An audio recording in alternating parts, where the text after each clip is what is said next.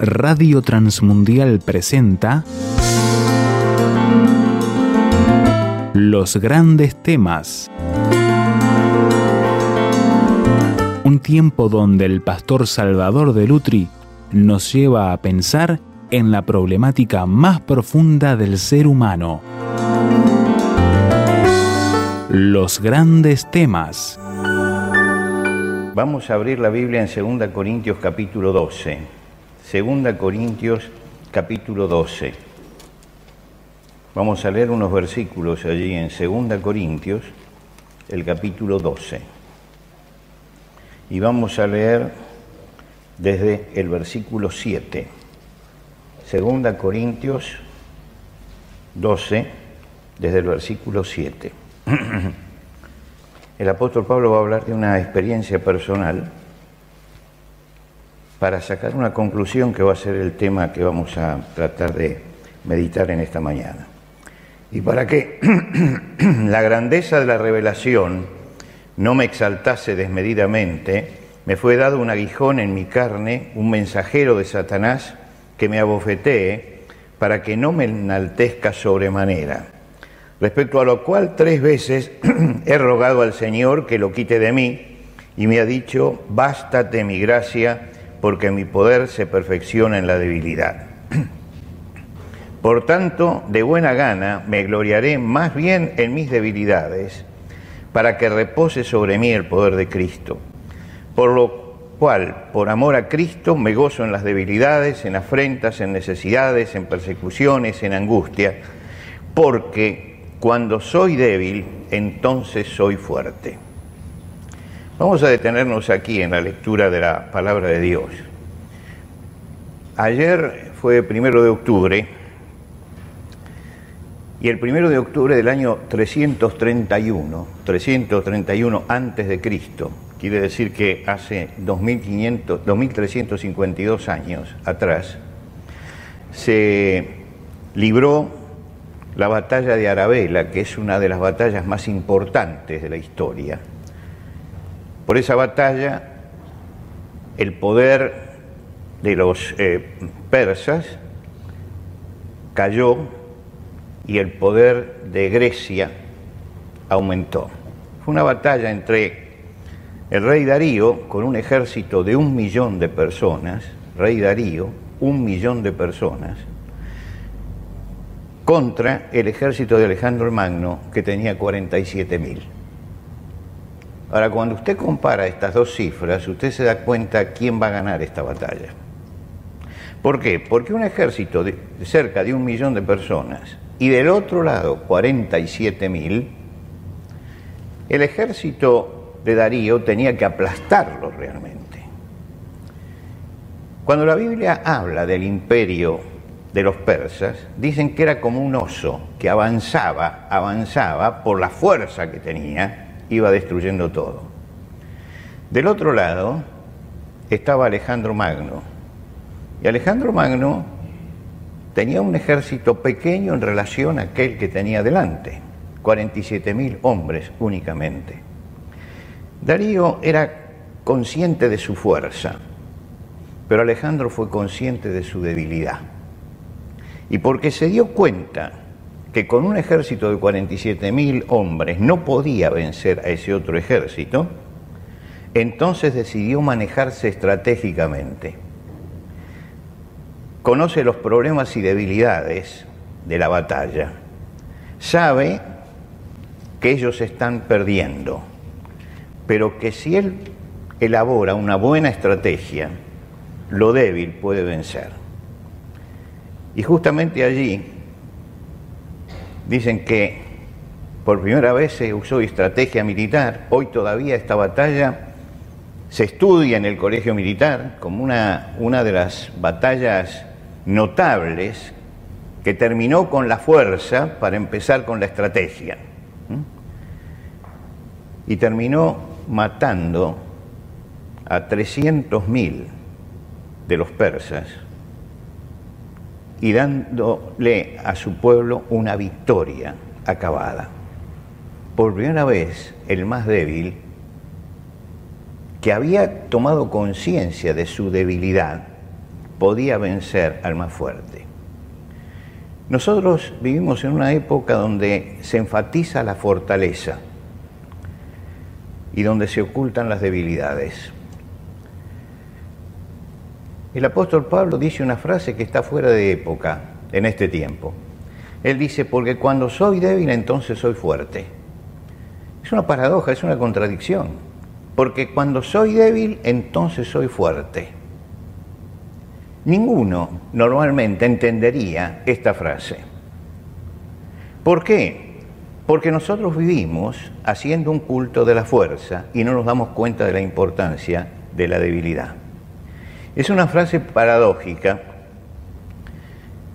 La palabra paradoja, significa contra la opinión general, contra lo que todos creen. Un absurdo, aparentemente, pero que en definitiva se usa para que el que escucha sea sacudido por esto y diga, ¿qué es lo que quiere decir? Y creo que, que cuando nosotros leemos esta frase en esta carta, nos sacudimos y decimos, ¿qué es lo que quiere decir él? ¿Qué es lo que quiere decir? Parece una idea muy extraña a nosotros, pero es lo que dice, lo que está diciendo es que la verdadera sabiduría y fortaleza del hombre es conocer su propia debilidad. La verdadera fortaleza es conocer la propia debilidad.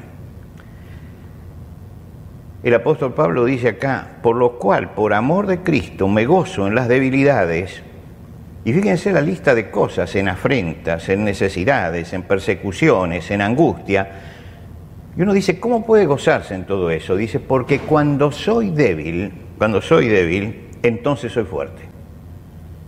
Cuando soy débil, entonces soy fuerte. Tenemos que tener conciencia de debilidad conciencia de nuestra debilidad. Aquella vieja frase tan repetida, ¿no? De que la cadena tiene la fuerza de su eslabón más pequeño. Y muchas veces nosotros creemos que la cadena resiste cualquier cosa, pero el eslabón más pequeño es el que manda. Y es esa debilidad de la que uno tiene que tomar conciencia, esa debilidad. Fíjense que en el Antiguo Testamento hay un hombre como Jacob, que fue un hombre privilegiado, demostró ser muy inteligente, era trabajador y tenía una debilidad, su desmedida ambición. Y esa desmedida ambición ruina, porque no supo controlar eso que era la debilidad que él tenía. David, con toda la sabiduría que tenía acerca de lo que era la vida espiritual, él ora a Dios en el Salmo 39 y dice, sepa yo cuán frágil soy. Mientras que nosotros siempre queremos saber qué poderosos somos, eh, David dice, sepa yo cuán frágil soy. Y el apóstol Pablo dice que se goza en la debilidad. La fortaleza se mide siempre por la debilidad.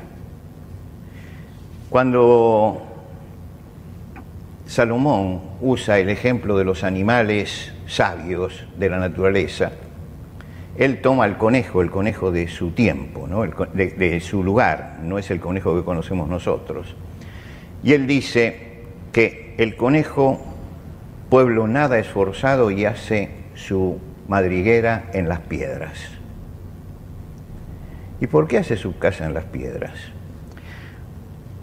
Lo explica un salmo. Dice, los montes altos para las cabras monteses, las peñas madriguera para los conejos. ¿Por qué? Porque en las piedras, se ponía debajo de las piedras y allí hacía su madriguera y eso lo protegía. Era consciente de su debilidad. Y porque era consciente de su, de su debilidad, buscaba el lugar de protección, buscaba que el enemigo no pudiera con él pero tuvieron que tener conciencia de cuál era su debilidad. Y dice Pablo que todas las pruebas que él tiene es porque Dios se las manda para darle conciencia de su eh, debilidad, para que en medio del ministerio y de la gran obra que estaba haciendo, él entendiera que era todavía un hombre débil y que tenía que saber protegerse de ese talón de Aquiles que tenía en su vida. Cuando uno va a la palabra de Dios, sabe que la fortaleza se mide en relación a la debilidad, pero también la fortaleza se mide en relación a la fuerza del enemigo. ¿Cuál es el enemigo que nosotros tenemos? El apóstol Pablo dice en la carta a los Efesios, no tenemos lucha contra sangre o carne, no tenemos lucha, la lucha no es humana, no tenemos lucha contra sangre o carne, sino contra principados, contra potestades, contra gobernadores de las tinieblas de este siglo, contra huestes espirituales de maldad en las regiones celestes. Dice, mira, el problema con que se enfrenta un cristiano no es un problema material, no es que la decadencia de la gente me afecta y entonces tengo que luchar contra la decadencia y tengo que luchar contra esto y tengo que luchar contra lo otro. Es cierto, pero eso no es el objeto, no es el sujeto que tengo frente mío como enemigo. Él dice que el verdadero enemigo no es ni carne ni sangre, no es nada que yo pueda ver, que el mundo está debajo de Satanás. Sabemos que somos de Dios, dice Juan en su carta, y el mundo entero está bajo el maligno. Y la victoria grande de los campeones de la fe en, toda la palabra de Dios nos muestra que tenían claro todos ellos cuál era el enemigo. Y cuando no tomaron conciencia de cuál era el enemigo, allí fracasaron. En medio de los tiempos de Nabucodonosor vivió Daniel. Nabucodonosor, el rey Nabucodonosor de Babilonia y Darío, de, Persia. En ese momento, Daniel hizo su labor profética en el lugar más difícil para transmitir el mensaje de Dios, que era el palacio real de estos tiranos paganos. Sin embargo, él tenía en cuenta que la lucha no era contra gobernantes humanos o contra pueblos vencedores, que la lucha era una lucha espiritual y porque la lucha era espiritual, dice que tres veces al día abría la ventana mirando hacia donde estaba el templo de Jerusalén, allá lejos, y oraba a Dios. ¿Por qué hacía esto? Porque había entendido que él era una persona débil y que no estaba luchando contra las personas que estaban allí delante, estaban luchando contra algo que se movía detrás de ellos. Y lo que se mueve detrás de ellos es la potencia del mal, es Satanás que se está moviendo detrás de esas cosas. Y entonces me dice Pablo a los Efesios, no se engañen, no tienen lucha contra carne o sangre, no tienen lucha contra seres humanos, ustedes tienen lucha contra poderes celestiales, es decir, poderes que están más allá de nosotros, los poderes de Satanás. Y estos poderes se mueven en la historia. Miren, notablemente hasta gente que hacía gala de su incredulidad, Ernesto Sábato, por ejemplo, él llega a decir, en un momento de su vida, lo único que me doy cuenta es que el mal está organizado, que responde a una mente, responde a una mente. Y realmente quien mira lo que está sucediendo en el mundo y las manifestaciones del mal y no se queda simplemente en la mirada de lo local, de lo hogareño y empieza a mirar la perspectiva, uno se da cuenta que el mal está organizado, que hay una mente detrás. Y que esa mente no son ni las Naciones Unidas, ni... No, hay una mente que está destruyendo la vida espiritual de los hombres. Esa mente es la que maneja todo eso. ¿Y cuál es el peligro que tenemos nosotros? El peligro que tenemos es que no entendamos lo que es la lucha espiritual y nuestra propia debilidad en esa lucha espiritual. Estamos como estaba Alejandro Magno frente al ejército de Darío. Estamos enfrentando algo que está más allá de nosotros. Y tenemos que ser conscientes de que solamente la ayuda de Dios es la única estrategia que tenemos delante para poder salir adelante. Moisés en el cántico de despedida del pueblo que aparece allí en los, últimos capítulos de Deuteronomio, él empieza a hablar acerca de la relación con Dios. Y varias veces, varias veces, él habla de Dios como la roca en el que él tuvo que estar afirmado. Dice, engrandeced a nuestro Dios, Él es la roca cuya obra es perfecta, porque todos sus caminos son rectitud. Y si ustedes leen el capítulo 32 de Deuteronomio, donde está este canto, Él dice que esa roca es la fortaleza que nos sostiene, es el apoyo necesario, es el baluarte inexpugnable. Está diciendo que tengo que contar con Dios. ¿Por qué? Porque es la fortaleza que yo necesito, porque es el apoyo necesario, porque es el baluarte que que nadie penetre detrás de sus límites. Ahora, en medio de todo eso, sin embargo, él señala algo que fue el problema de Israel y que fue el problema durante toda su vida. Él dice, pero engordó. Y utiliza una palabra hebrea, Jesurum, que quiere decir el pueblo amado, ¿no? Los amados. Pues la utiliza para Israel. Dice, pero engordó Jesurum y tiró, y tiró coces engordaste, te cubriste de grasa. Entonces abandonó al Dios que lo hizo y menospreció la roca de su salvación. Es decir, eligió el pueblo en ese momento estar en la pasividad. Engordar, cubrirse de grasa, es descuidar el ejercicio espiritual. No hacía ejercicio espiritual. Y entonces caía en un estado de postración por esa gordura en lo espiritual. Perdió la agilidad espiritual que necesitaba justamente para vencer. No estaba entrenado para la batalla. Y puede pasar eso también con, nosotros, que no tengamos la agilidad espiritual, que no sepamos manejarnos como manejaba Alejandro su ejército pequeño en los lugares claves y moviéndolo para tener la victoria. Puede ser que nos pase también a nosotros eso, que engordemos. ¿Y cuándo echamos grasa? Cuando recibimos la palabra de Dios, recibimos la palabra de Dios, recibimos la palabra de Dios, pero no la ponemos en práctica. Entonces, si no la ponemos en práctica, no hay ejercicio espiritual. Y cuando no hay ejercicio espiritual, tengo grasa espiritual. Y la gracia espiritual engorda, pero enferma.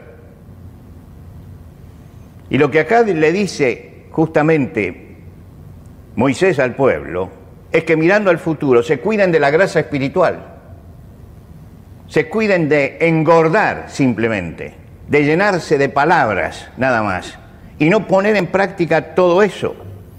Y él dice, porque eso es dar cosas contra el Señor, es dar puntapié contra el Señor. Dice, y dieron cosas contra el Señor en razón de la gordura espiritual que tenía. El apóstol aquí habla de la conciencia de debilidad, porque la conciencia de debilidad es el camino de la fortaleza. La conciencia de la debilidad es el camino de la fortaleza. Cuando él escribe la carta a los filipenses, él hace recuerdos de su vida pasada y de su presente también.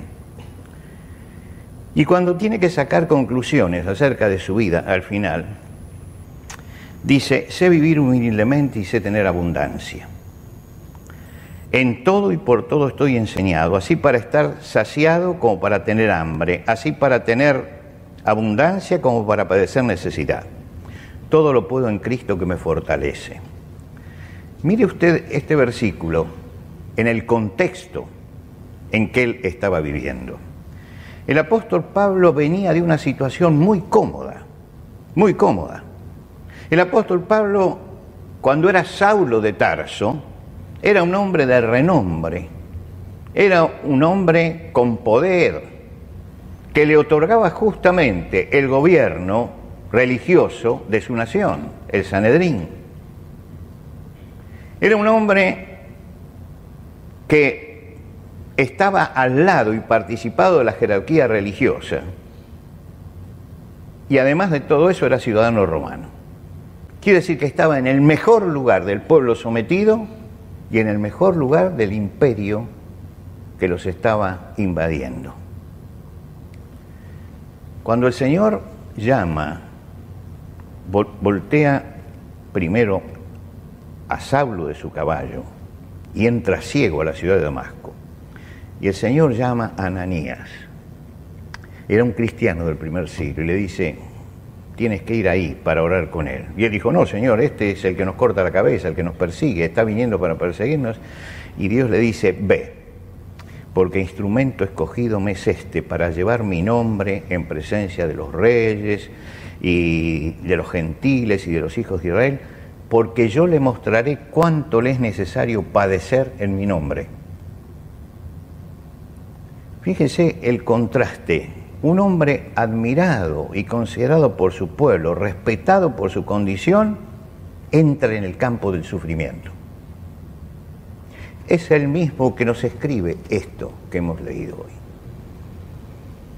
Yo tuve que entrar en el campo del sufrimiento y tuve que salir de esa comodidad en la que yo estaba. Y me di cuenta de que puedo vivir teniendo abundancia sin envanecerme y que puedo vivir en la pobreza sin amargarme. y nos da la clave, todo lo puedo en Cristo que me fortalece. Nos está diciendo, cuando soy débil, entonces soy fuerte. El Señor no siempre nos da abundancia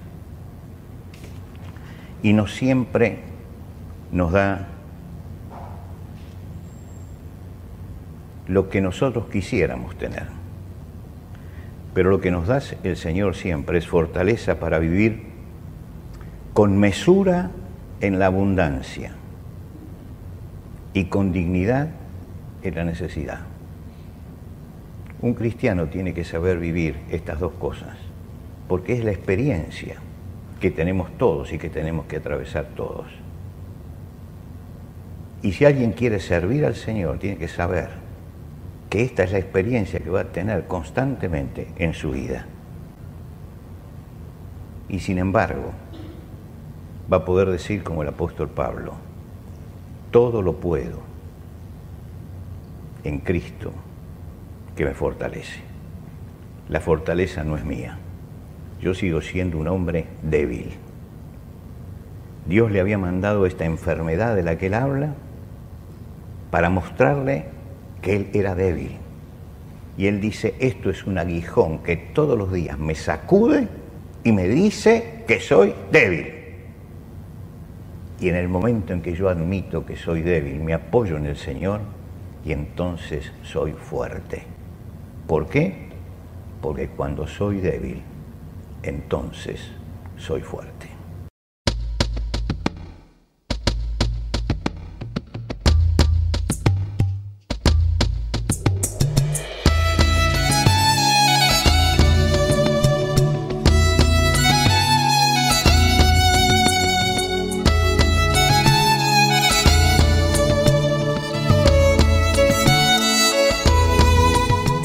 ¿Qué le pareció el desafío que nos presentó el pastor Salvador de Lutri en los grandes temas de hoy? ¿Qué preguntas, aportes y discusión le gustaría compartir con nosotros? Déjelo saber a través del 091-610-610, SMS o WhatsApp. 091-610-610. Si está fuera de Uruguay, agregue el número en su libreta de contactos así, símbolo de más 598 91 610 610. La reitero, símbolo de más 598 91 610 610. Encuéntrenos también en el sitio web tierrafirmertm.org para escuchar los audios de este y los demás grandes temas. Tierra Firme, rtm.org.